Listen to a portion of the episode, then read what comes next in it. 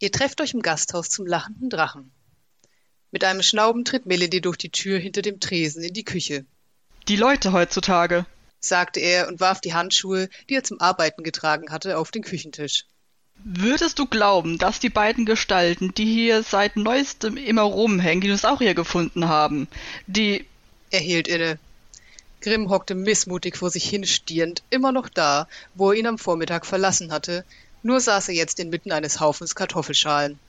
Vor ihm auf dem Boden lag der zugehörige Berg geschälter Kartoffeln, und ein ebenso großer Hügel türmte sich im Kessel über der noch kalten Kochstelle. In diesem Moment beschloss Melendir, dass es so nicht weitergehen konnte. Um der Götter willen, Grimm. Warum gehst du nicht und holst Geld zurück, wenn es dich nicht loslässt? Der Wirt knirschte hörbar mit den Zähnen. Ich hab dir gesagt, es ist mir vollkommen egal, dass er weg ist. Das Getue kannst du dir sparen. Ich kenne dich sehr gut. Also bitte ich dich, geh ihn suchen, hex ihm was an den Hals, schick eine Armee, mir egal. Nur hör auf so, so zu sein und zu versuchen, die Gäste zum Platzen zu bringen oder was auch immer das hier werden soll. Melendir ließ den Blick über die Küche schweifen. Was nur sollte er mit einem Zentner Kartoffeln anfangen? Eine ganze Weile sagte Grimm nichts. Melendir holte den Besen aus der Ecke und begann, um Grimm herum die Schalen zusammenzukehren und in einen Eimer zu werfen. Schließlich sagte der Zwerg Ich kann ihn nicht zurückholen. Natürlich. Nimm den Teppich, der ist ohnehin schon ganz verstaubt. Ich kann das Gasthaus alleine führen, bis du zurück bist. Grimm seufzte. Nein, ich kann nicht. Dein zwergischer Stursinn geht mir manchmal wirklich auf die Ei, begann der Elf, doch Grimm schüttelte den Kopf.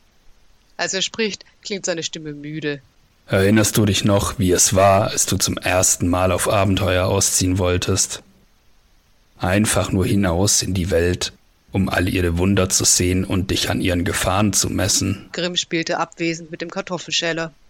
Ich habe ihn jetzt seit Jahren davon abgehalten, sich in Gefahr zu bringen. Ich dachte, ich könnte es für immer. Aber ich konnte es nicht. Aus den gleichen Gründen, aus denen niemand mich damals abhalten konnte. Ein Herz voller Sehnsucht und ein Kopf voller Flausen. Wie aus einem Traum erwachend blinzelte er und legte den Schäler zur Seite. Heute bin ich ein alter Sack und mein altes Ich hätte es gehasst, nach Hause gehen zu müssen, nur weil irgendjemand es befiehlt. Ich musste bereit dazu sein. Geil muss bereit dazu sein. Ich hoffe nur, dass er dann noch nach Hause kommen kann. Wieder legte sich Stille über die Küche. Dein Freund ist ein fähiger Magier, sagte der Elf schließlich. Er wird schon auf ihn aufpassen. Melindir schluckte ein Oder? Gerade noch hinunter, doch es hing unausgesprochen in der Luft zwischen ihnen. Grimm seufzte und erhob sich von dem kleinen Hocker, der ein erleichtertes Ächzen von sich gab. Solange er keinen Hunger bekommt. Draußen im Gastraum sitzt der Mann mit dem buschigen Bart und der wilden Mähne, die ihm bis zur Hüfte reicht, an einem Tisch und wartet. Neben ihm sitzt die untersetzte Frau mit den aschblonden Haaren. Sie hat immer noch schlechte Laune, weil sie den Dinosaurier zurück auf den Heuboden bringen musste. Ich frag mich, warum das Essen heute so lang braucht, motzt sie. Und damit willkommen zurück hier in der Taverne zum lachenden Drachen zu unserem gleichnamigen Podcast.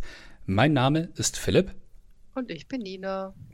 Und wir sind immer noch auf unserer Rundreise durch die Ebenen und ihre Schichten unterwegs. Und wir hatten das letzte Mal unseren Abschnitt des unteren Teils des Great Wheels, dieses großen Rads der Kosmologie durchschritten, waren beim Limbo angekommen, den uns Nina sehr schön dargelegt hat. Und heute schnappen wir uns die nächsten vier. Wir gehen durch Isgard über Arborea, die Biestlande und dann nach Elysium. Und diese gucken wir uns an und dann sind wir ganz oben in der rechtschaffen guten Abteilung, aber anfangen tun wir bei der mehr so chaotischen Ecke noch.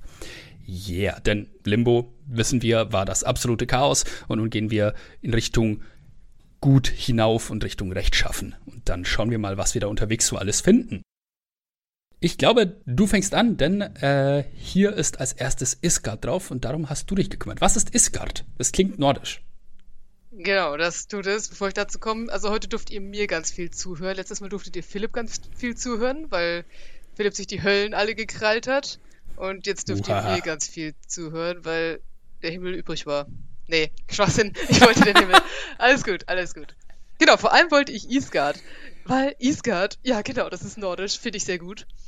Isgard, in der ersten Edition hieß es noch Glatzheim, ist die Ebene von chaotisch gut bis chaotisch neutral und die wird, wie der Name vielleicht schon vermuten lässt, stark von den Göttern des nordischen Pantheons und ihrem Geschmack dominiert. Also Odin, Freya, Thor, Loki, der ganze Spaß. Die anderen Bewohner passen da auch dazu. Es gibt in Isgard zwar Planetare und so ein paar Eladrin und auch einige andere Götter, die dort ihre Domänen haben, aber viele andere Bewohner der oberen Ebenen meiden Isgard, weil die nordischen Götter schon ein etwas eingeschworener und stellenweise ruppiger Haufen sind.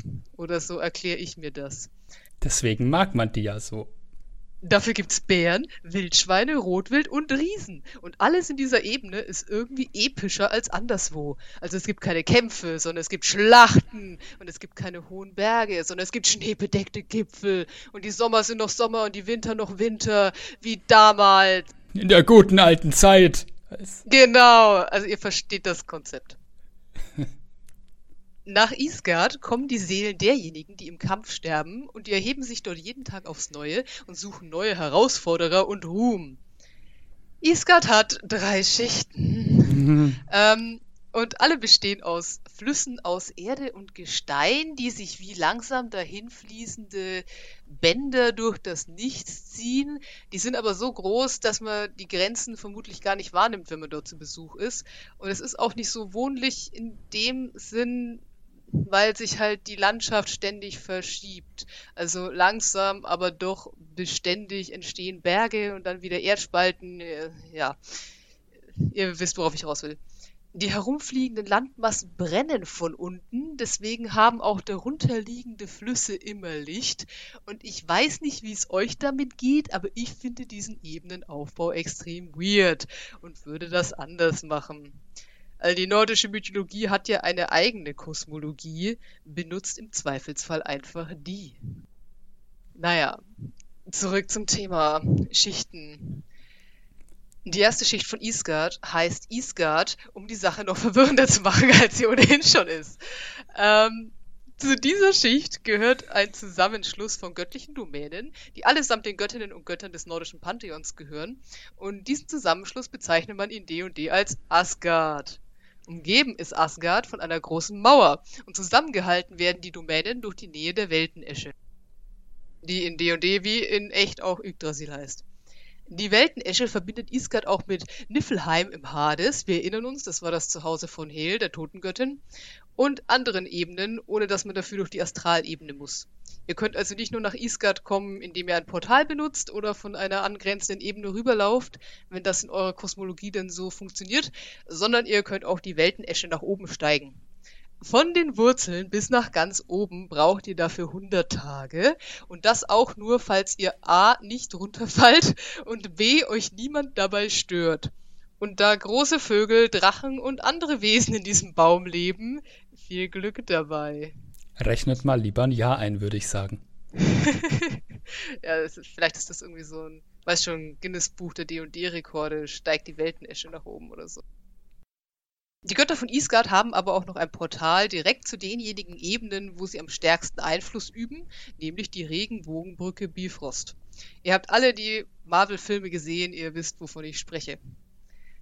Außerdem gibt es auf Isgard den See Amvartnir, wo der Fenriswolf in der Mitte auf einer Insel angekettet ist und es gibt auch andere Sehenswürdigkeiten aus der nordischen Mythologie. Gehen wir jetzt nicht drauf ein, aber sie sind alle da.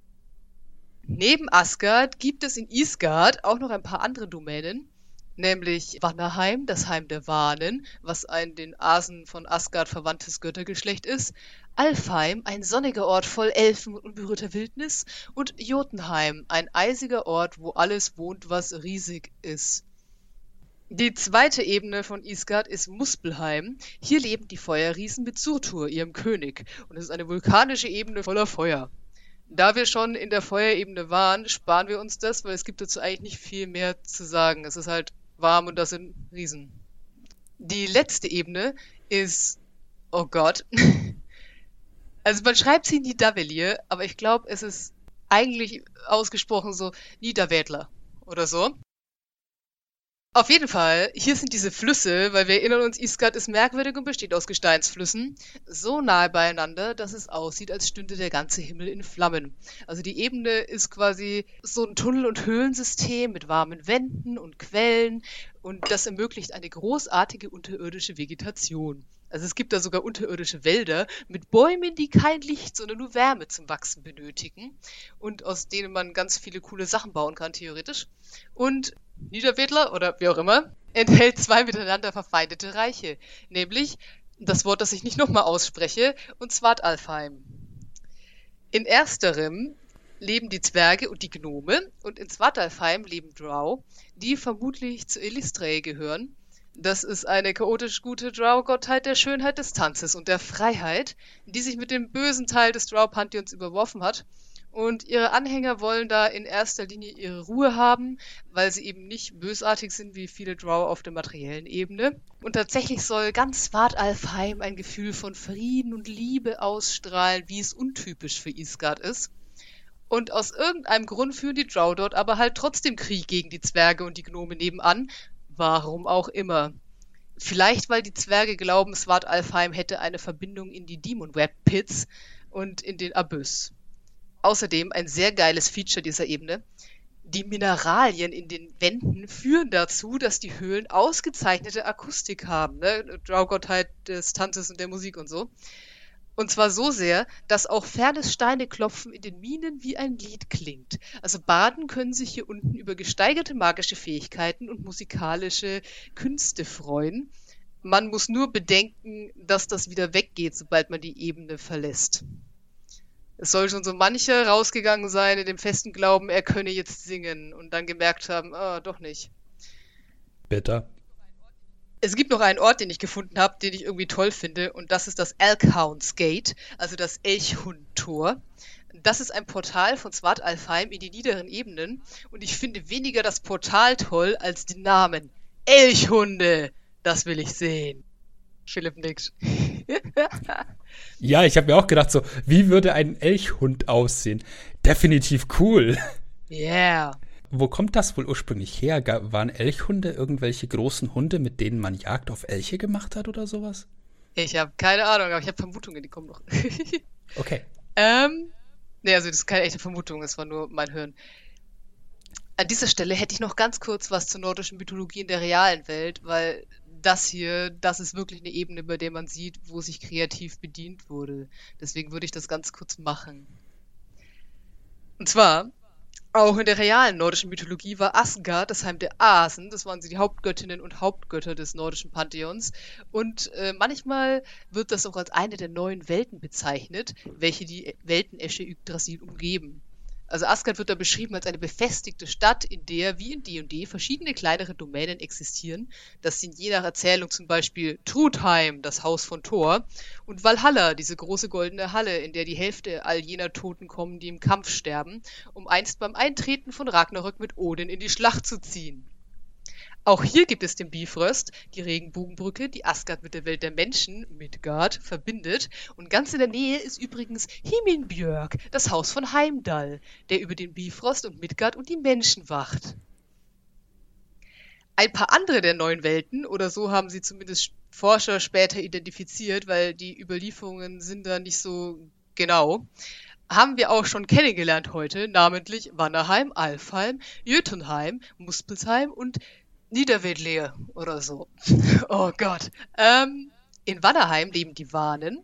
Das sind auch Götter, aber oft so Götter mit ja, dem Portfolio Fruchtbarkeit, Weisheit und Weissagung. Darunter zum Beispiel Freya, der Gott des guten Wetters, des Friedens und der guten Ernte. Und eben Freya, die Göttin der Schönheit und der Liebe und der Wahrsage. Ich finde es schön, dass diese Sachen in der nordischen Mythologie zusammenfallen. In Jötunheim, wir dachten es uns schon, leben die Jötner, die im Gegensatz zu den Göttern stehen und auch zu den Menschen. Man übersetzt die manchmal mit Riesen, aber es sind keine Riesen in dem Sinne, wie wir sie in D&D verstehen. Also sie sind zum Beispiel nicht zwingend riesig. Ich habe später noch eine gute Nachtgeschichte für euch, wenn ihr die dann hören möchtet, ganz am Ende. Und da kommt auch ein Riese vor. Und wenn man glaubt, dass der Riese riesig ist, wird man sich wundern, warum die Asen den nicht erkennen. Ähm, aber nein, der Riese ist nicht riesig. Es ist, äh, naja gut, ihr versteht das Problem. Dann gibt es da auch Alfheim, das ist das Land der Alben, beziehungsweise der Lichtalben, im Gegensatz zu den Dunkelalben, die im Wesentlichen Zwerge sind und tief in der Erde in Schwarzalbenheim wohnen. Muspelheim gibt es auch, das ist auch da ein Land aus Feuer, in der Feuerriesen leben und es gibt dort tatsächlich Surtur, den wichtigsten Riesen mit einem Feuerschwert. Uh. Ist alles nicht neu. Und dann gibt es natürlich noch die Weltenesche. Kurzfassung, das ist in der nordischen Mythologie der erste Baum, der prächtigste Baum der Welt und seine Äste und Wurzeln erstrecken sich in alle neun oder mehr Welten. Oben auf dem Baum sitzt ein weiser, namenloser Adler, unter dem Baum liegt der Drache Nidhögre und damit alles, was auf oder an diesem Baum lebt, miteinander sprechen kann, gibt es ein Eichhörnchen namens Ratatosk, das eins meiner liebsten Sagentiere ever ist. Weil dieses Eichhörnchen rennt den ganzen Tag diesen Baum hinauf und hinunter und überbringt Nachrichten und streut Gerüchte. Am Fuß der Esche liegt übrigens Mimirs Brunnen, der von Mimir, einem Riesen, bewacht wird und der einem Weisheit und Wissen schenkt, wenn man aus ihm trinkt. Den würde ich in meine D&D-Welt auch auf jeden Fall einbauen. Bewertung. Ich rede schon wieder so lang. Oh Gott, I'm sorry. Ich finde Isgard cool. Ich würde den Ebenenaufbau etwas ändern, dass das nicht so komisch ist mit den Gesteinsflüssen, aber die Ebene ist in sich sehr rund und ich finde, die bietet einem viele Möglichkeiten, was zu erleben. Außerdem mag ich einfach die nordische Mythologie generell und diesen rauen, etwas ruppigen Charme, den die Ebene versprüht. Deswegen gebe ich hier eine 2 Plus. Und weil wir das machen, Questideen. Was mir bei dieser Ebene natürlich sofort kam, war, irgendeine gefallene Kriegerin hat sich einen Spielercharakter als nächstes ruhmbringenden als nächsten ruhmbringenden Gegner auserkoren und kommt jetzt jeden Tag, um ihn zu besiegen.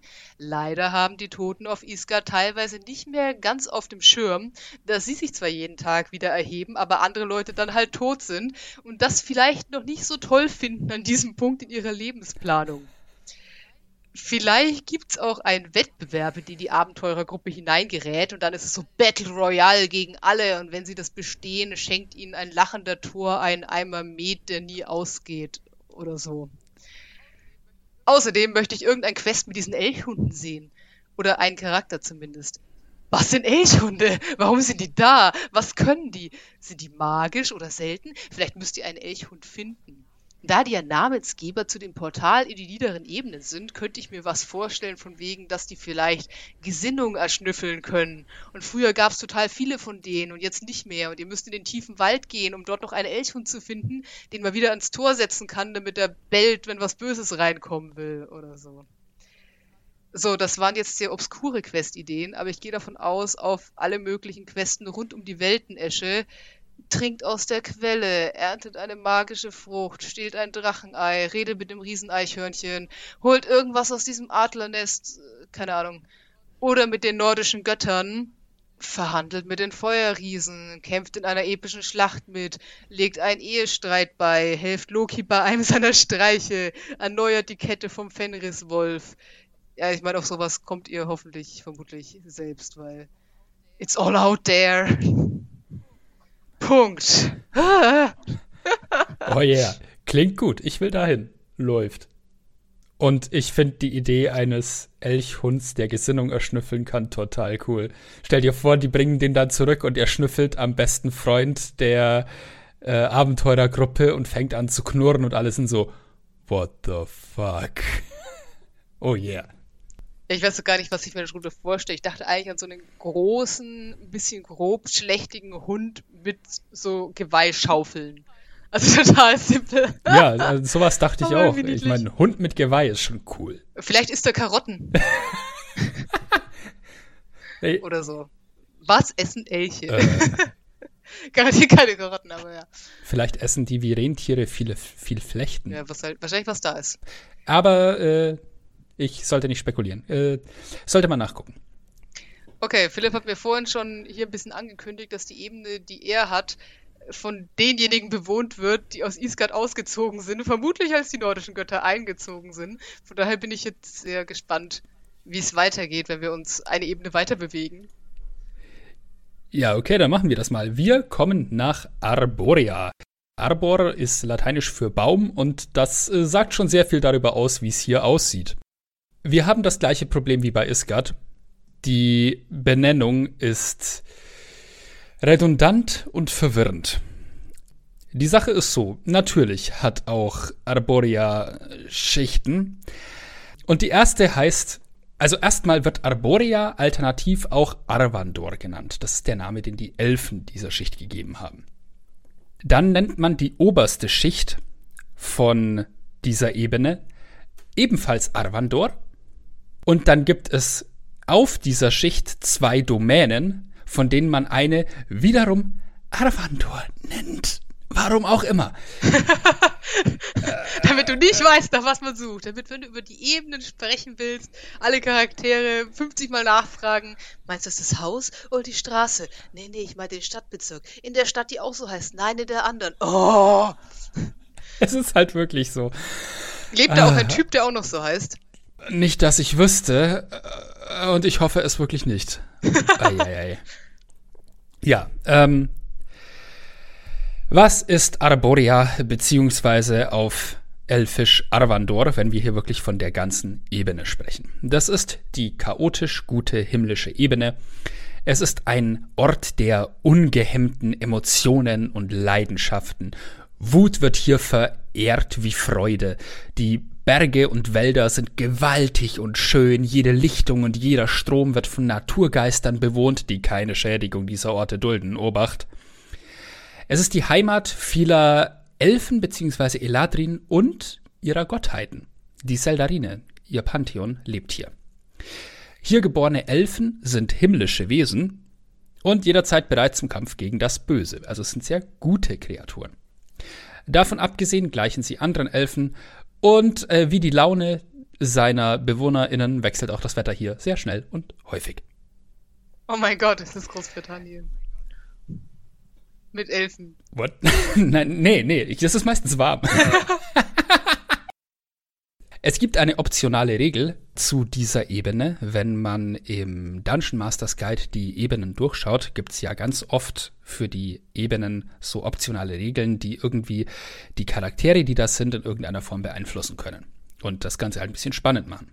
Es soll ja ein bisschen anders sein dort als in der materiellen Ebene. Die optionale Regel für Arborea ist, intensive Sehnsucht. Verlässt ein Besucher Arborea, muss er einen Charisma-Rettungswurf gegen 5 plus Aufenthaltstage dort ablegen. Beim Scheitern wird die Kreatur von Sehnsucht nach Arborea geplagt. Das führt zum Nachteil auf alle Attributswürfe. Oh.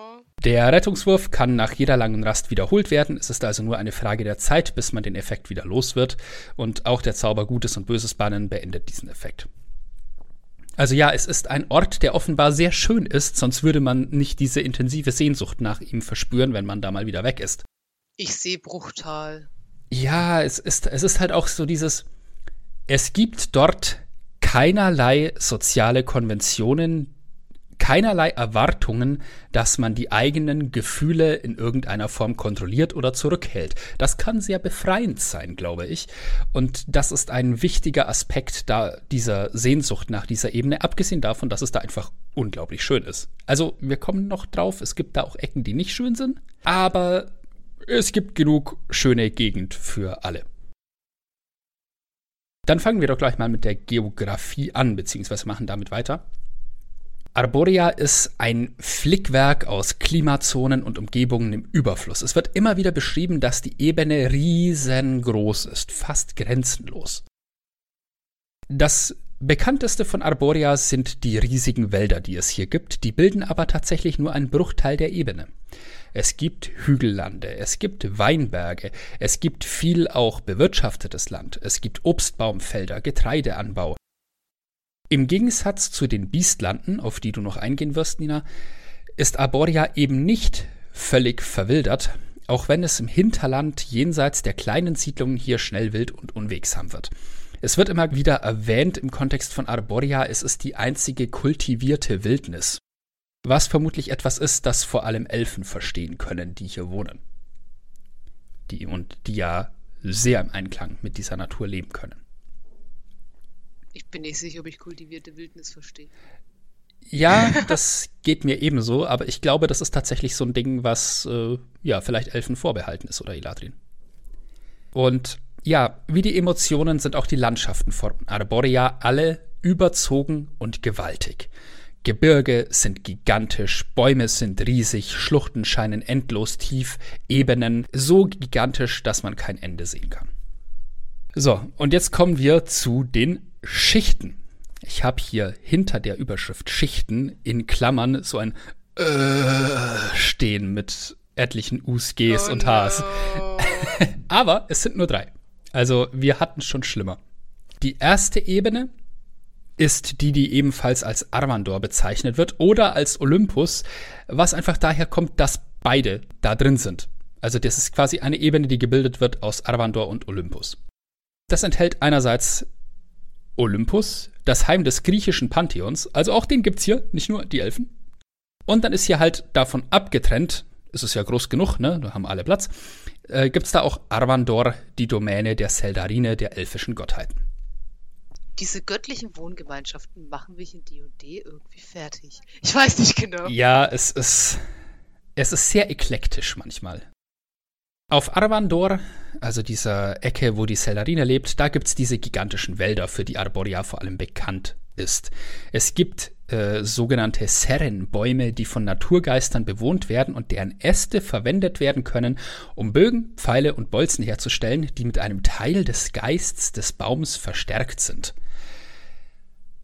Frage ist, wie kriegt man diesen Geist dazu, dass er einem einen Ast gibt?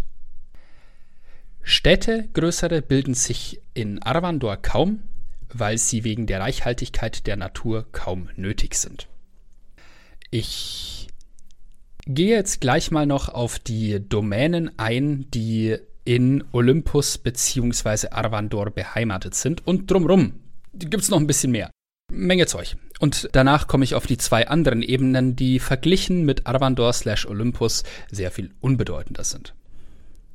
Es gibt also hier auf dieser obersten Ebene von Arborea den Olymp, es gibt Arvandor und beide beinhalten jeweils mehr Gottheiten als andere Ebenen. Und das Interessante ist, trotzdem kommen die EinwohnerInnen dieser beiden Gebiete miteinander hier gut zurecht. Also trotzdem oder gerade deswegen, weil es beide so viele sind. Die Gottheiten des Olymp sind in den Vergessenen Reichen, diesem bekanntesten Setting von Dungeons and Dragons, nicht wirklich relevant. Aber es gibt so ein paar Mutmaßungen, dass manche von denen dort einfach unter anderem Namen bekannt sind und tatsächlich äh, manche verschiedene Götter und Göttinnen identisch sind. Also zum Beispiel Athena und Sune. Abseits der beiden Pantheone des Olymp und Arvandor haben sich dann auch Sune selbst, Tymora und Lyra hier ihre Domänen errichtet. Die sind dann die, die noch so ein bisschen außerhalb von Olymp und Arvandor sind. Schauen wir uns mal diesen Olymp an. Es ist so ein bisschen wie Isgard, bloß äh, die altgriechische Variante. Ne? Man hat irgend so Pantheon genommen, der eine wirkliche Religion in der Geschichte der Erde gespielt hat, oder einen Teil davon, und den hat man in D&D reingeschmissen, weil schadet ja nicht. Der Olymp ist im Grunde wirklich genau das, was man sich unter dem griechischen Hort der Götter so vorstellen würde. Das Reich liegt zum Großteil auf dem gleichnamigen Berg Olympus und seinem Umland. Und da leben viele Satyren, Nymphen und ähnliche sylvanische Wesen, die man auch aus griechischer Sagenwelt kennt. Die Städte sind von weißem Stein dominiert und von marmornen Tempeln geprägt und von noch so ein paar weiteren Klischees. Die Eingänge zu den Horten der einzelnen Gottheiten selbst sind aber gut verborgen, weil die haben keinen eine Lust auf Störenfriede, nehme ich an. Nicht alles hier ist schön und harmonisch, was auch irgendwie Sinn ergibt, wenn man sich anschaut, wie der griechische Pantheon so drauf war in den entsprechenden Legenden.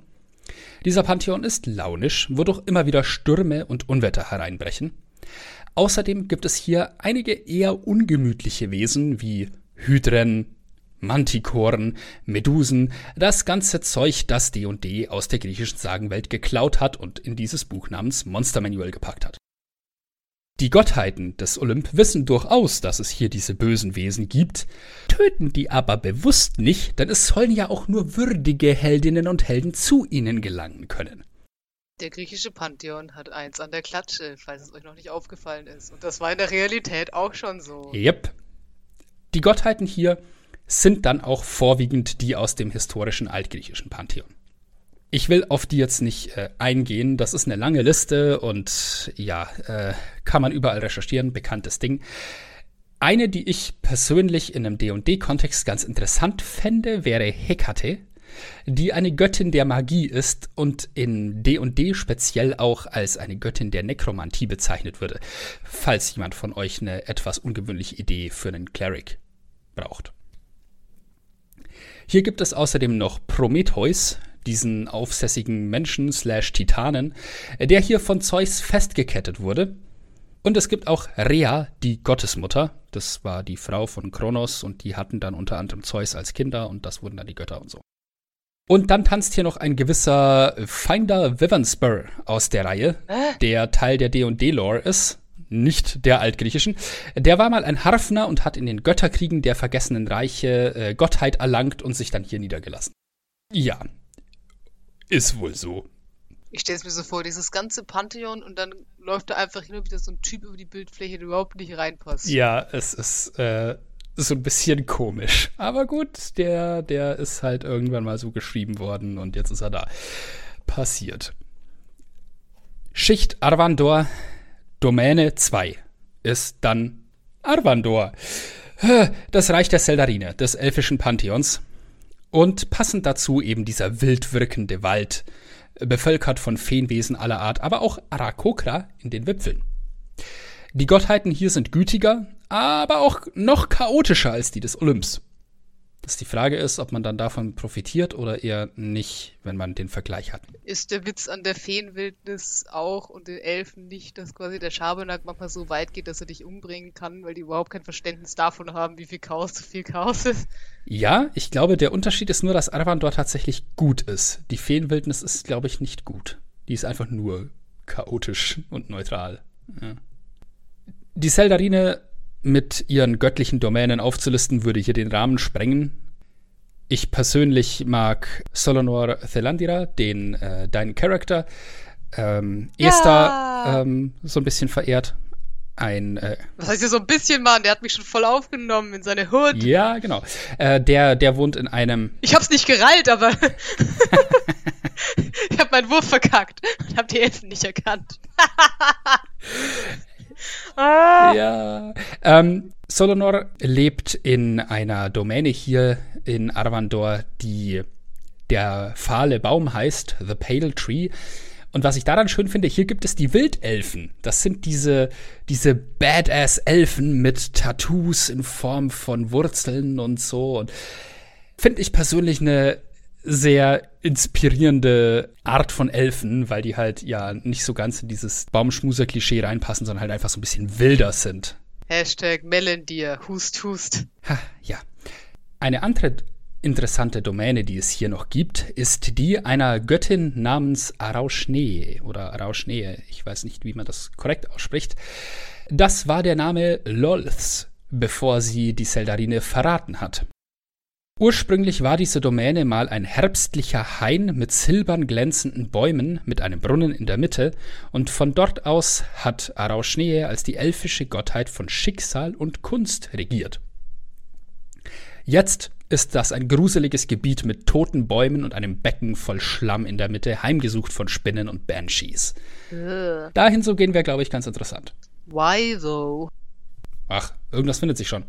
Und dann gibt es hier noch einen bisschen komischen dritten Ort, eine dritte Domäne auf der Schicht Arvandor. Brightwater heißt das im Englischen. Hellwasser? Keine Ahnung. Es, übersetzt klingt es immer so ein bisschen dümmer. Das ist also die dritte Domäne der ersten Ebene von Arborea. Und äh, hier sitzen eben Liira, Sune und Tymora, die Gründerinnen dieser Ebene. Und später kamen noch Vokin und Shires dazu. Diese drei, Sune, Tymora und Liira, sind relativ junge Gottheiten und äh, waren halt so unkonventionell, dass sie sich gedacht hatten, hey, warum machen wir nicht unser eigenes Ding? Hier ist noch Platz. Und jetzt ist da so eine Domäne mit schönen Landhäuschen und Lustschlösschen und man lebt da mehr oder minder exzessiv in den Tag hinein. Und von ganz Arborea ist das sogar der chaotischste Ort von allen. Da will ich hin. Ja. Da stelle ich mir so ein bisschen vor wie, weiß schon, Frankreich unter dem Sonnenkönig. Den ganzen Tag wird nur Bötchen gefahren und Kuchen gefressen. Nur, dass das dort alle dürfen und nicht nur der Adel. Ja, das ist ja. die einzige Riesenparty. Wup, wup. Es wird tatsächlich auch äh, zwischendurch beschrieben, dass angeblich sogar Hermes aus dem Olymp hinabsteigt, um da Party zu machen. Boah, das Also muss, ja, man- das, da muss was gehen. Was macht Dionysos? Der hängt da wahrscheinlich auch die ganze Zeit rum. Ich würde mal davon ausgehen. Okay. Ähm, jetzt haben wir mal durchgesprochen, was für Domänen es gibt in dieser wichtigsten Schicht von Arborea, die Arvandor bezeichnet wird und Arvandor enthält. Und äh, ja, äh, ich möchte erwürgen, wer auch immer das geschrieben hat, aber kann ich nicht, weiß nicht, wer es war, ist vielleicht besser so. Jetzt gucken wir uns an, was für übrige Schichten es noch gibt unter Arvandor bzw. Olympus. Also der Schicht, wo das beides drin ist. Es gibt da noch Aqualor, was irgendwie klingt, als hätte sich jemand einen Spaß gemacht und gemeint, hm, es gibt schon Arvandor und wir brauchen was mit Wasser. Heißt jetzt Aqualor. Naja, es ist ein endloser smaragdgrüner Aqualor! Ja, es ist ein endloser smaragdgrüner Ozean. Das Seltsame ist, er hat eine, er ist ein riesengroßer Ozean, ne? aber er ist nicht tief. Fast überall ist er unter einen Meter tief. Das heißt, du kannst da durchlaufen. Es gibt aber Spalten unter der Oberfläche, die ziemlich tief gehen und die die Domänen von Wassergottheiten enthalten. Also passt vielleicht auf, wo ihr hintretet. Das ist aber irgendwie witzig. Ja, so, du machst einen Schritt, ja, alles wunderbar, machst den nächsten Schritt und blub, weg bist du. Es ist eine riesige Lagune mit Gottheiten drin. Ja. Und Meereselfen. Die gibt's hier auch.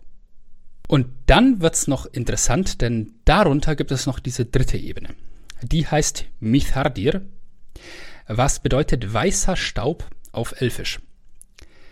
Die Ebene wird auch als Pelion bezeichnet. Es ist die tiefste Ebene von Arborea und sie besteht aus feinem, kalkigem Kiesel und ist eine fast leblose weiße Wüste. Die Temperatur ist hier zwar mild, doch die Luft extrem trocken. Also nehmt viel Wasser und Hautpflegecreme mit.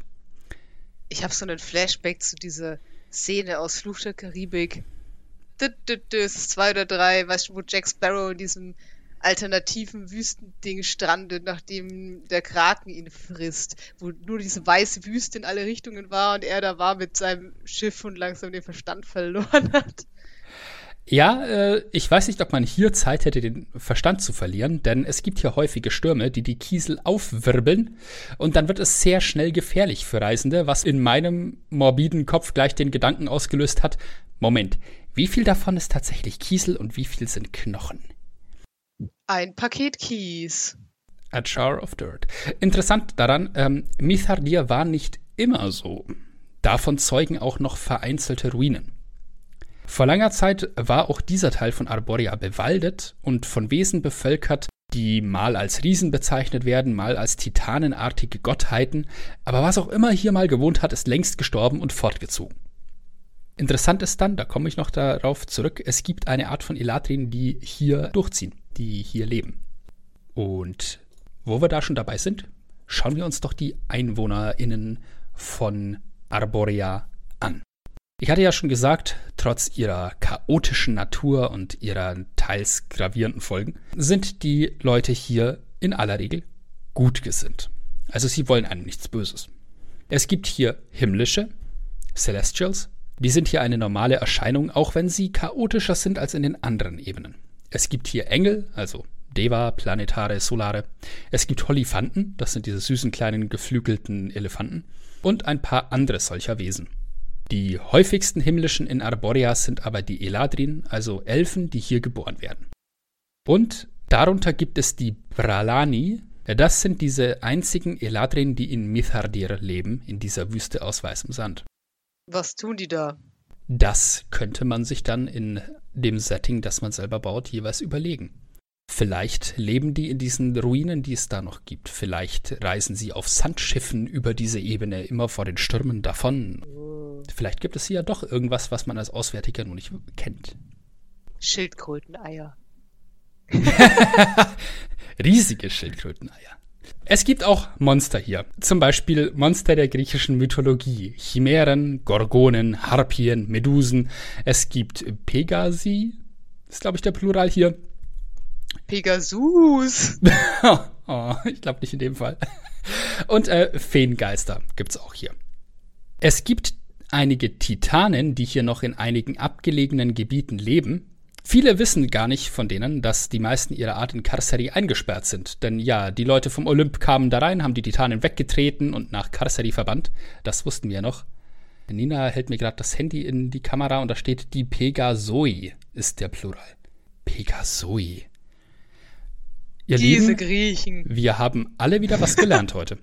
Zumindest ich. Verrückt. Was lebt noch hier? Hier leben Naturgeister. Das sind die eigentlichen HerrscherInnen von Arboria. Wer an einem der zahllosen Schreine hier einfach vorbeigeht, der riskiert Ärger. Selbst die Anwendung von Magie ist nur möglich, wenn man Naturgeister um Erlaubnis bittet, indem man ein kleines Opfer darbringt, wie Wein, Milch, Olivenöl, Kekse, Gold, Statuetten oder das Blut des Zauberers. Also man kann erahnen, diese Naturgeister sind sehr verschieden. Jede Schule der Magie fordert andere Opfer hier, je nach Naturgeist in der Gegend vielleicht sogar jeder Zauber. Zum Beispiel kann es sein, dass elementare Magie des gegenteiligen Elements bedarf, um gewirkt werden zu können. Also man muss erstmal Wasser schöpfen, um brennende Hände wirken zu können oder so etwas. Kann man bestimmt ganz nett einbauen. Das ist cool. Ich mag es ja, wenn man Magie in D&D mit Restriktionen belegt. Kieru. Und das hier ist definitiv ein netter Weg dafür. Es gibt ja auch noch ein paar schöne Gerüchte und Legenden über Arboria. Es soll hier nämlich angeblich eine Quelle namens Evergold oder Kanathas, das ist dann die altgriechische Benennung, die soll es irgendwo auf Arboria geben und sie ist so ein legendärer Jungbrunnen. Die soll immer wieder verschwinden und an einer anderen Stelle in Arboria erscheinen. Ist also nicht so trivial zu finden. Eine andere Legende hier ist, dass Arboria nicht immer von den olympischen Gottheiten und der Seldarine bewohnt wurde. Als die elfischen Gottheiten, die vorher in Isgard zu Hause waren, hier eintrafen, vertrieben sie die Riesen von hier. Das erklärt auch, warum es immer noch einige gigantische Ruinen in Arboria gibt. Eine einzige riesische Gottheit namens Yalanis durfte bleiben, weil sie nicht in den Kampf eingegriffen hat. Der Olymp war ebenfalls in einer anderen Hand, bevor seine jetzigen BewohnerInnen eintrafen, nämlich in der der Titanen. Und auch die wurden gewaltsam entmachtet und die meisten von ihnen nach Karsari verbannt. Das hatten wir ja schon. Die Gefängnisebene. Auch diese Ebene dient als Jenseits für manche Seelen, die nach dem Tod hier ankommen. Die werden vom Elfengott, vom obersten Elfengott Corellon zu Eladrin gemacht, wenn sie würdig sind. Aber auch die Satyr-ähnlichen Bache gibt es hier. Zu denen werden die Seelen der Maßlosen, die dadurch aber zu Lebzeiten niemandem wirklich geschadet haben. Und die ziehen dann in gesetzlosen Rotten hier durch die Lande. Was für ein Leben. Und das auf ewig. Das sind die, die, das sind die, die Party mit Dionysos machen, glaube ich, in der Mythologie. Ja. Ja, Bacchus ist ja, glaube ich, auch. War das der lateinische Name für Dionysos? Genau, also wie ich die kenne, macht er ja quasi ständig Party mit Trinken und Drogen bis zur Ekstase und das ist dann die größte Verehrung. Oder I don't know, aber cooler, cooler Typ. Alright, ja. Also, was lernen wir daraus? Wenn wir im Leben maßlos sind, dürfen wir das auch in der Ewigkeit noch sein. Moment. Amen. Da wird keine Moral draus. Wie dem auch sei. Das was falsch verstanden. Kommen wir zur Bewertung.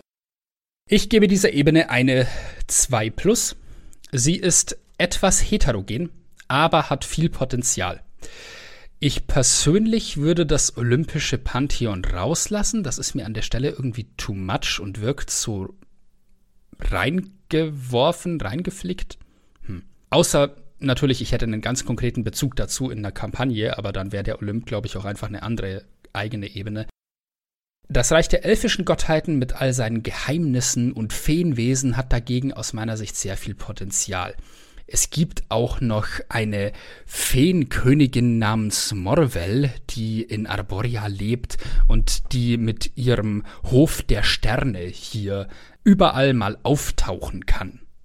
Das wäre auch ziemlich cool einzubauen. Witzig. Abenteueridee. Ich fände es cool, mit den Bralani die Ruinen von Mithardir nach irgendeinem uralten vergessenen Artefakt zu durchsuchen. Oder Diplomatie mit den sehr empfindlichen Eladrin oder sogar Feenwesen betreiben. Denn ich glaube, das ist ein Abenteuer für sich selbst. Stellt euch vor, ihr müsst Diplomatie machen in einem Umfeld, in dem sich niemand emotional zurückhält. Hoi, das. Da mache ich mit. Da geht was. Da breche ich Tränen aus, bevor es anfängt, du. yep, und niemand würde es dir übel nehmen oder dich komisch anschauen.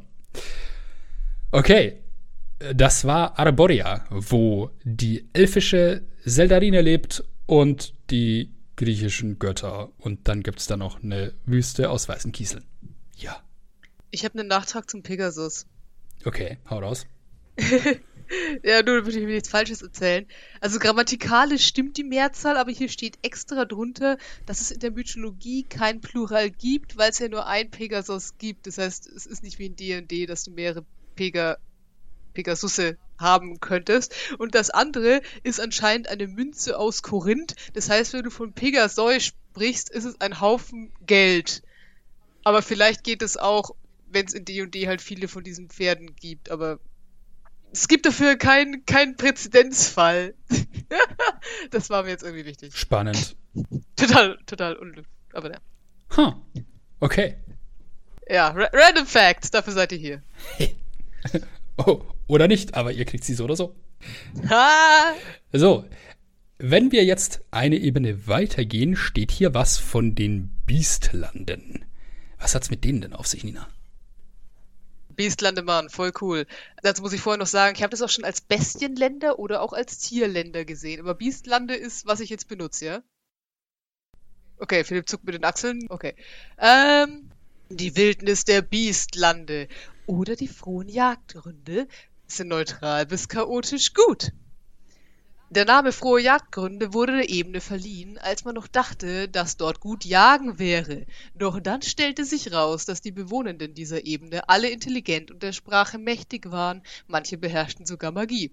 Und wohnen tun hier eigentlich alle natürlichen Kreaturen, vom kleinen Käfer bis zum Mammut.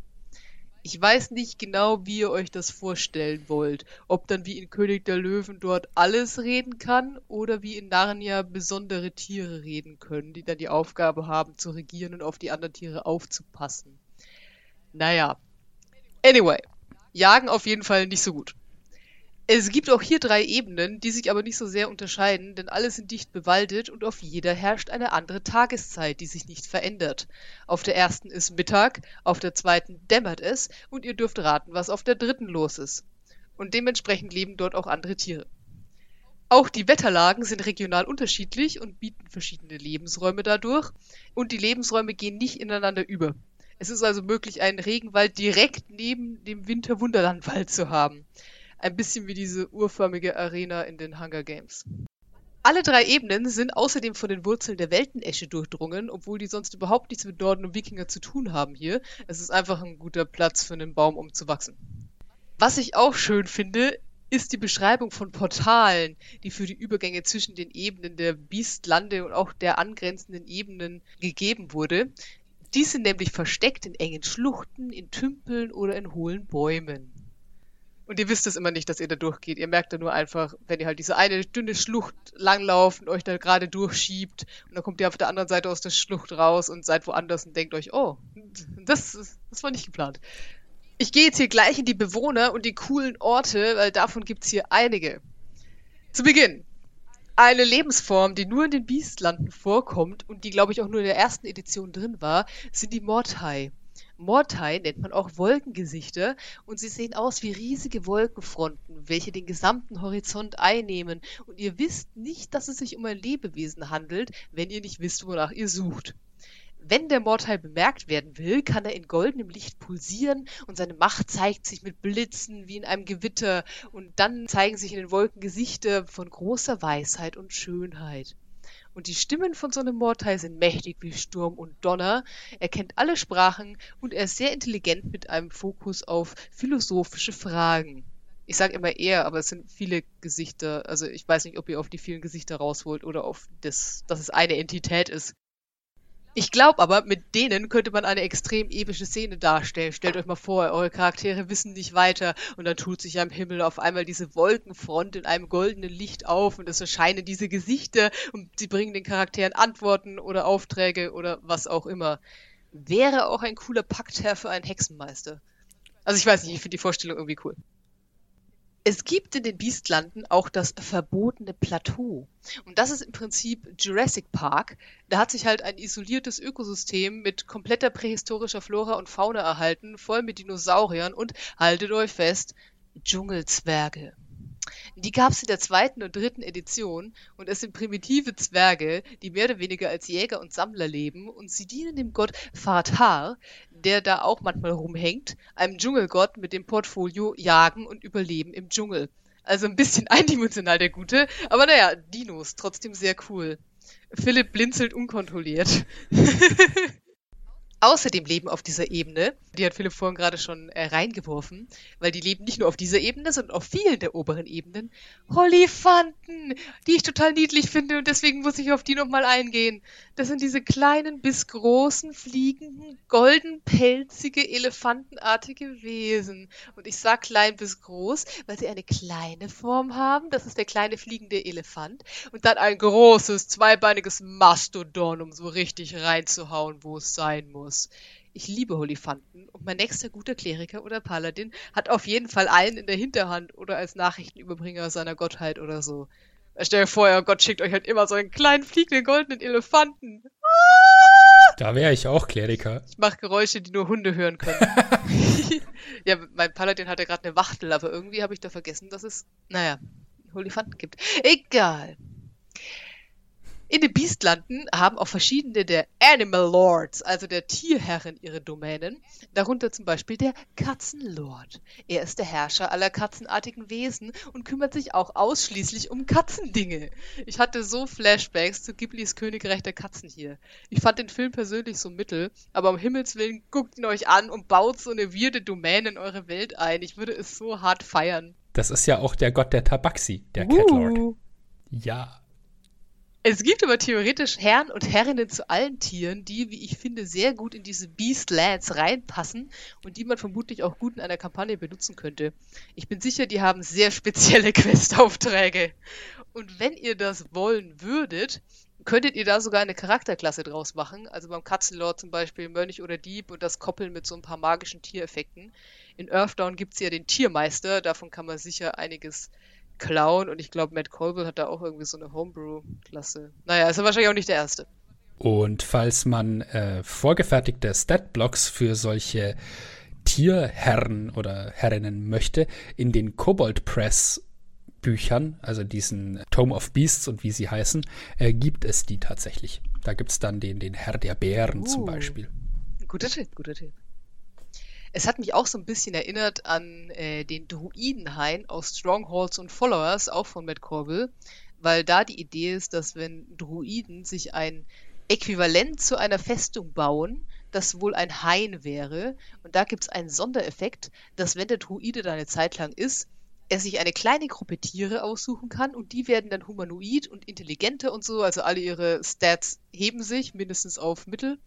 Und das sind dann seine Gefolgsleute.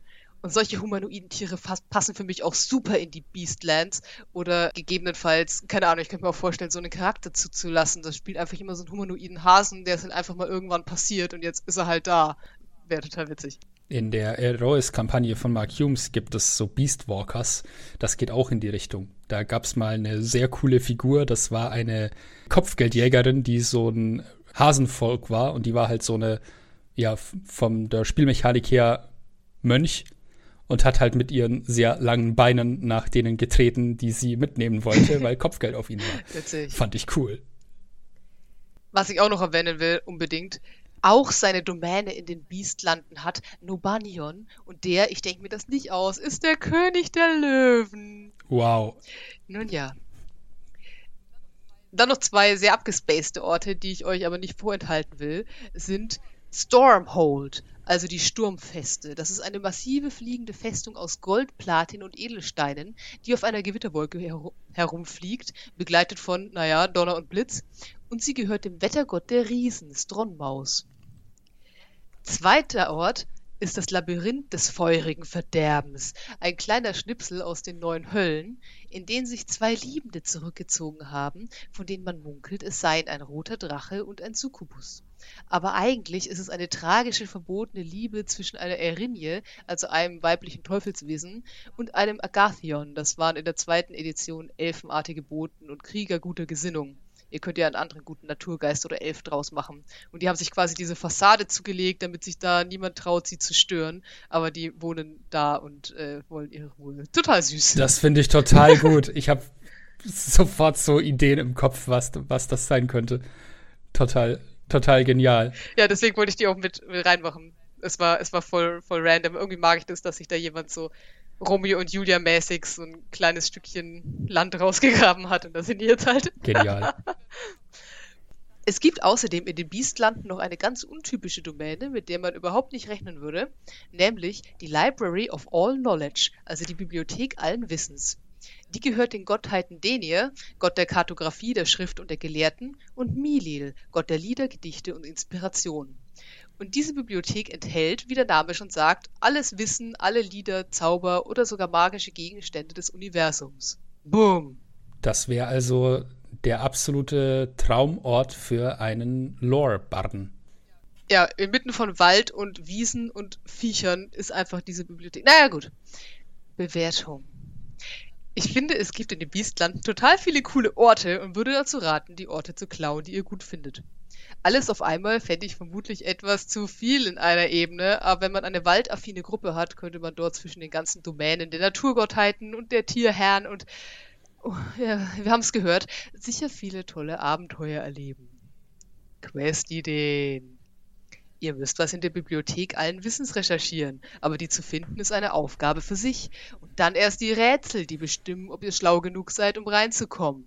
Schwierig. Äh, die gibt's nicht, würde ich aber machen. Die Katzen in eurer Stadt verhalten sich seltsam und seit ein paar Wochen scheinen sie euch immer so komisch anzugucken und sogar zu folgen. Es scheint fast so, als möchten die Katzen, dass ihr ihnen nachgeht. Mhm.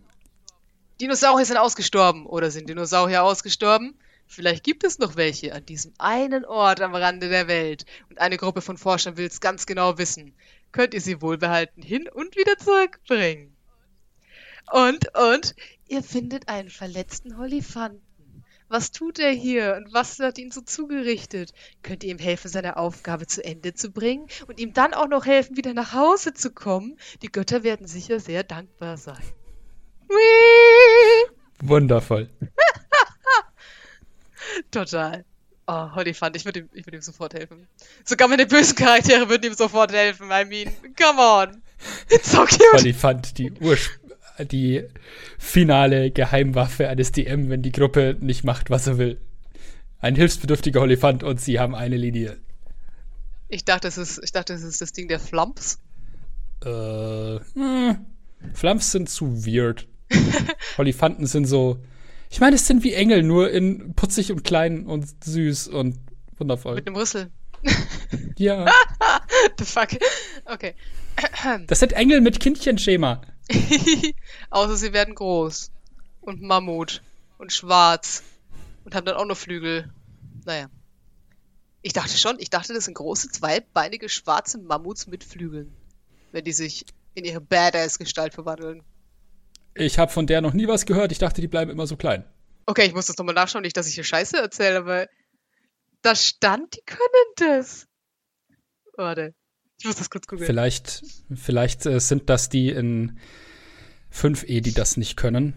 Ich glaube, Holifanten sind in 5e auch bisher nur in ähm, Abstieg nach Avernus aufgetaucht. Da gibt's einen. Ja, warte, ich habe hier auf jeden Fall ein Bild. Ja, guck mal. Also ich weiß nicht, ob das in 5e auch noch so gedacht ist, aber das ist die große Form. Ja, ich, ich habe es gerade auch gefunden. Der ist in 3e und in 5e ist er wohl klein. hm. Okay, also irgendwann waren die auch mal schlagkräftig. Wir wissen es nicht. Ich würde euch aber nicht davon abhalten, wenn der Holifant böse wird. Vielleicht kriegen die das auch erst nach über 100 Jahren oder so. Weiß schon, alter Elefant. Eine Ebene habe ich noch. Dann habt ihr es geschafft. Zu der habe ich auch tatsächlich am wenigsten. Wo geht's denn hin? Nach Elysium. Elysium ist die Ebene des puren Guten ohne sich von Gesetz beherrschen oder Chaos durchdringen zu lassen. Hierher kommen die Seelen derjenigen, die im Dienst des Guten ums Leben kommen, und hier existieren sie ohne Verpflichtungen und Sorgen. Das kennen wir schon aus der griechischen Mythologie, Elysion, das selige Feld bzw. die Insel der Seligen, auf die jene Helden kommen, die von den Göttern geliebt wurden, die als würdig befundenen Frommen und Gerechten.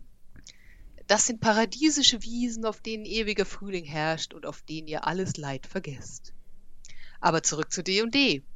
Durch Elysium fließt der Fluss Oceanus, der die Ebenen mit den Biestlanden und Arborea verbindet. Nahe des Flusses stehen Pinien und blühende Bäume, alles ist erfüllt von ihrem Duft. Entfernt man sich viele hundert Meilen vom Fluss, beginnt der Wald dort lichter zu werden, geht über in fruchtbare Felder, Wiesen und wird schließlich zu Ödland. Naja, ich nehme an, alles hat ein Ende. In Elysium gibt es keine Himmelskörper, außer die dort ansässigen Kräfte wünschen das. Der Himmel ist einfach immer ein strahlendes Blau in unterschiedlichen Nuancen. Auch Elysium hat vier Schichten, die sich in erster Linie in ihrer Landschaft unterscheiden. In Amoria gibt es viel Wald und Wiesen, in Eronia Hügelketten und Bergmassive, durch die der Ozeanus in Kaskaden herunterstürzt. In Bellerin ist es sumpfig, ich hoffe, ich spreche das richtig aus, und Thalassia ist ein endloser Ozean voller kleiner Inseln. Hier liegt die Quelle des Flusses Oceanus. Die kleinen Inseln nennt man ihre Gesamtheit auch Avalon. Nochmal kleiner Ausflug in die reale Welt. Avalon kennt ihr vielleicht aus den Sagen rund um König Arthur. Dort soll es eine Insel gewesen sein, auf der Excalibur geschmiedet wurde und auf die Arthur nach seiner Verwundung durch Mordred gebracht wurde, entweder um dort geheilt zu werden oder um dort zu sterben. Und in manchen Geschichten wird erzählt, auf der Insel lebten weibliche Wesen, welche alle Magie der Welt kennen. Sie hat also einen leicht mystischen Touch. Die Schicht in D&D hat aber tendenziell eher karibischen Flair, also wenn ihr mal eine Auszeit braucht, äh, das ist gut. Alle Schichten, selbst der Sumpf, sind gut. Gut wohlgemerkt, nicht ungefährlich. Wobei man zu dem Sumpf sagen muss, dass der sozusagen das Gefängnis des Elysiums ist, weil da anscheinend alle bösen Wesen hinteleportiert werden, über die die guten Mächte bei ihren Questen stolpern, die sie aber nicht besiegen können. So soll es da zum Beispiel eine Hydra geben, mit der das alles angefangen hat, einen Tarask, einen legendären schwarzen Drachen, einen Erzteufel, einen Dämonenlord. Ihr versteht das Konzept. In Elysium leben alle möglichen guten Wesen, von denen wir die meisten schon in den anderen guten Ebenen getroffen haben. Die ureingeborenen celestischen Wesen sind die Guardianals, die Wächter. Ähm, das sind so biestartige celestische Wesen, also Humanoide mit Tierattributen. Es gibt zum Beispiel Lupinale, das sind die Wolfsartigen, und Leonale, das sind die Löwenartigen. Habt ihr schon gedacht, ne? Auf jeden Fall sind die sehr ehrenhaft und freundlich und haben sich dem Kampf gegen das Böse überall im Multiversum verschrieben. Außerdem gibt es viele Mondhunde. Das waren celestische Hunde aus der zweiten und dritten Edition, die mit ihrem Bellen Böses bannen und böse Kreaturen in Angst und Schrecken versetzen konnten und die durch das Ablecken von Wunden die Wirkung von Gift verlangsamen oder sogar Krankheiten heilen konnten. Die sind irgendwie cool. Würde ich mir überlegen, ob ich davon klaue, wenn mir ein Paladin sagen würde, er hätte gerne einen Tierbegleiter und Elefanten sind nicht sein Ding. Auch Phönix ist hier übrigens heimisch, falls ihr mal einen braucht. Viele gute Mächte bzw. Göttinnen und Götter haben in Elysium ihre Domänen, die meisten von ihnen mit dem Portfolio Leben, zum Beispiel Chauntea, Hathor, Lathander oder Tamara. Es gibt auch ein paar Ausnahmen, zum Beispiel Naralis Analor, das ist der elfische Gott des Leidens, Heilens und Todes, und Urogalan, der Todesgott der Halblinge, der ebenfalls hier seine Domäne namens Seelenerde hat. Beide sind eher sanfte Götter und Urogalan, weil die Halblinge ihre Toten in der Erde bestatten, ist auch Gott der Erde es ist trotzdem ein bisschen merkwürdig, dass der in Elysium lebt, weil explizit die Pflanzen, die aus der Erde herauswachsen, nicht mehr in seinem Portfolio sind. Also nicht wie bei Chauntea, die ja einfach sozusagen eine Muttergottheit ist. Aber mich persönlich würde es trösten, wenn mein Totengott in der Erde der guten Ebene leben würde. Also, was soll's. Ich finde Rogalan allgemein einen sehr schönen Totengott, muss ich an dieser Stelle sagen, weil einer seiner Namen ist zum Beispiel er, der geschehen muss. Und das ist eine sehr schöne Einstellung, finde ich. Cool. Von diesem elfischen Gott des Jenseits habe ich übrigens äh, auch gelesen bei der Recherche für Arboria. Äh, und das war der eine, wo es hieß, er hat hier keine eigene Domäne, aber er ist häufig hier anzutreffen. Also man sollte sich viel mehr mit, den, mit diesen Totengöttern beschäftigen. Ich finde die irgendwie schön. Okay. Also die, die, die netten finde ich schön. Bewertung. Ich will die Ebene nicht schlecht bewerten, weil sie ist so schön und so friedlich. Aber dass sie so schön ist, nimmt für mich auch ein bisschen die Spannung raus. Also da geht schon noch was, aber ich gebe ihr mal eine 3. Ja, für mich ist die irgendwie so ein bisschen wie dieses, ja, auch wieder wie Bruchtal, so ein gastliches Haus, wo du hingehst, wenn du dich entspannen musst von dem ganzen restlichen Scheiß, der im Multiversum abgeht. Dafür finde ich die, glaube ich, gut. Questideen. Liegt vielleicht an meiner allgemeinen Begeisterung für Piratengeschichten, aber man sollte auf jeden Fall mal ein längeres Schiffabenteuer in der Südsee spielen. Warum nicht hier? Vielleicht liegt auf einer der Inseln ein göttliches gutes Artefakt, das man finden muss. Oder irgendein Gott, den man braucht, hat da sein Ruhedomizil. Es wird eine riesen Piraten-Schatzsuche, Mann. Ich mag auch diese Mondhunde. Vielleicht hat einer der Charaktere oder ein befreundeter NPC so einen Hund, aber seit ein paar Monaten ist der Hund ganz traurig, weil er hat Heimweh. Und dann muss man ihn zu Hause vorbeibringen, damit er wieder froh wird. Aber komm da erst mal hin, ey. Ich mag auch den Sumpf. Vielleicht bittet euch irgendein himmlisches Wesen, irgendein Monster in der realen Welt dorthin zu verbannen, nicht ungefährlich, oder ein böses Wesen bittet euch etwas aus dem Sumpf zu befreien, vielleicht ein schwarzer Drache, Vielleicht der schwarze Drache. Das wäre ein wirklich großes Quest für einen Hexenmeister.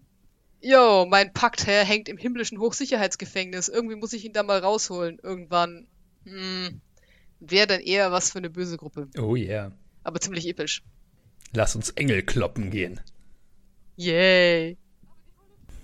So, beim nächsten Mal haben wir dann noch Bytopia, Mount Celestia, Arcadia und Mechanus und dann sind wir durch durch die äußeren Ebenen und ihr wisst, oder allgemein durch die Ebenen, und dann wisst ihr alles, was es zu wissen gibt und seid hoffentlich umfassend inspiriert für alles mögliche Zeug, was ihr beim eigenen Weltenbau braucht. Es sind auf jeden Fall viele abstruse Ideen dabei hier. Oh, ja. Okay, dann sehen wir uns das nächste Mal zu unserer letzten Station, beziehungsweise unseren letzten Stationen auf unserer Rundreise durch sämtliche Ebenen. Und dann können wir zurück in die materielle Ebene und äh, erstmal wieder in der Taverne einheben. Manchmal reichen ja auch die einfachen Dinge. Yay! Vielleicht reden wir dann einfach in der nächsten Folge über Getränke. Während wir trinken. Ja, daran könnte ich mich gewöhnen. Es fehlt noch was für Halloween. Vielleicht machen wir das einfach da. Ihr könnt uns eine Stunde zuhören, wie wir immer betrunkener werden. Nein, ich glaube, das ist nicht gut. Auf, auf, welches FSK steht der Podcast? Äh, weiß ich gerade nicht mehr, ob ich den ab 18 gekennzeichnet hatte oder nicht. Äh, okay, auf jeden Fall nicht, nicht gut. Äh, verantwortungsbewusst trinken, Kinder. Ja, ja, Hashtag Vorbildfunktion. Alright, aber wir hören uns dann das nächste Mal hoffentlich wieder, wenn es wieder heißt Schichten. Und Nein, es gibt, wahrscheinlich gibt es keine. Es gibt keine Schichten mehr. Echt? Keine Schichten. Bist du sicher? Wahrscheinlich schon. Ich wollte nur, ich wollte festlegen, es hat keine Schichten mehr zu geben. Es kann nicht sein, was nicht sein darf. Ah, fair, fair. Es hat sich dann ja bald ausgeschichtet. so. Äh. Ähm, wir hören uns dann wieder und äh, bis dahin. Äh, ja, bleibt uns treu, empfehlt uns weiter, wird uns freuen. Macht's gut. Macht's fein. Und nach den Outtakes gibt's noch eine kleine Geschichte zum Einschlafen aus der nordischen Mythologie. Boop. Jetzt habe ich euch hier Outtakes versprochen, aber es stellt sich raus, es gibt heute gar keine Geschichte. Sofort Geschichte. Boop.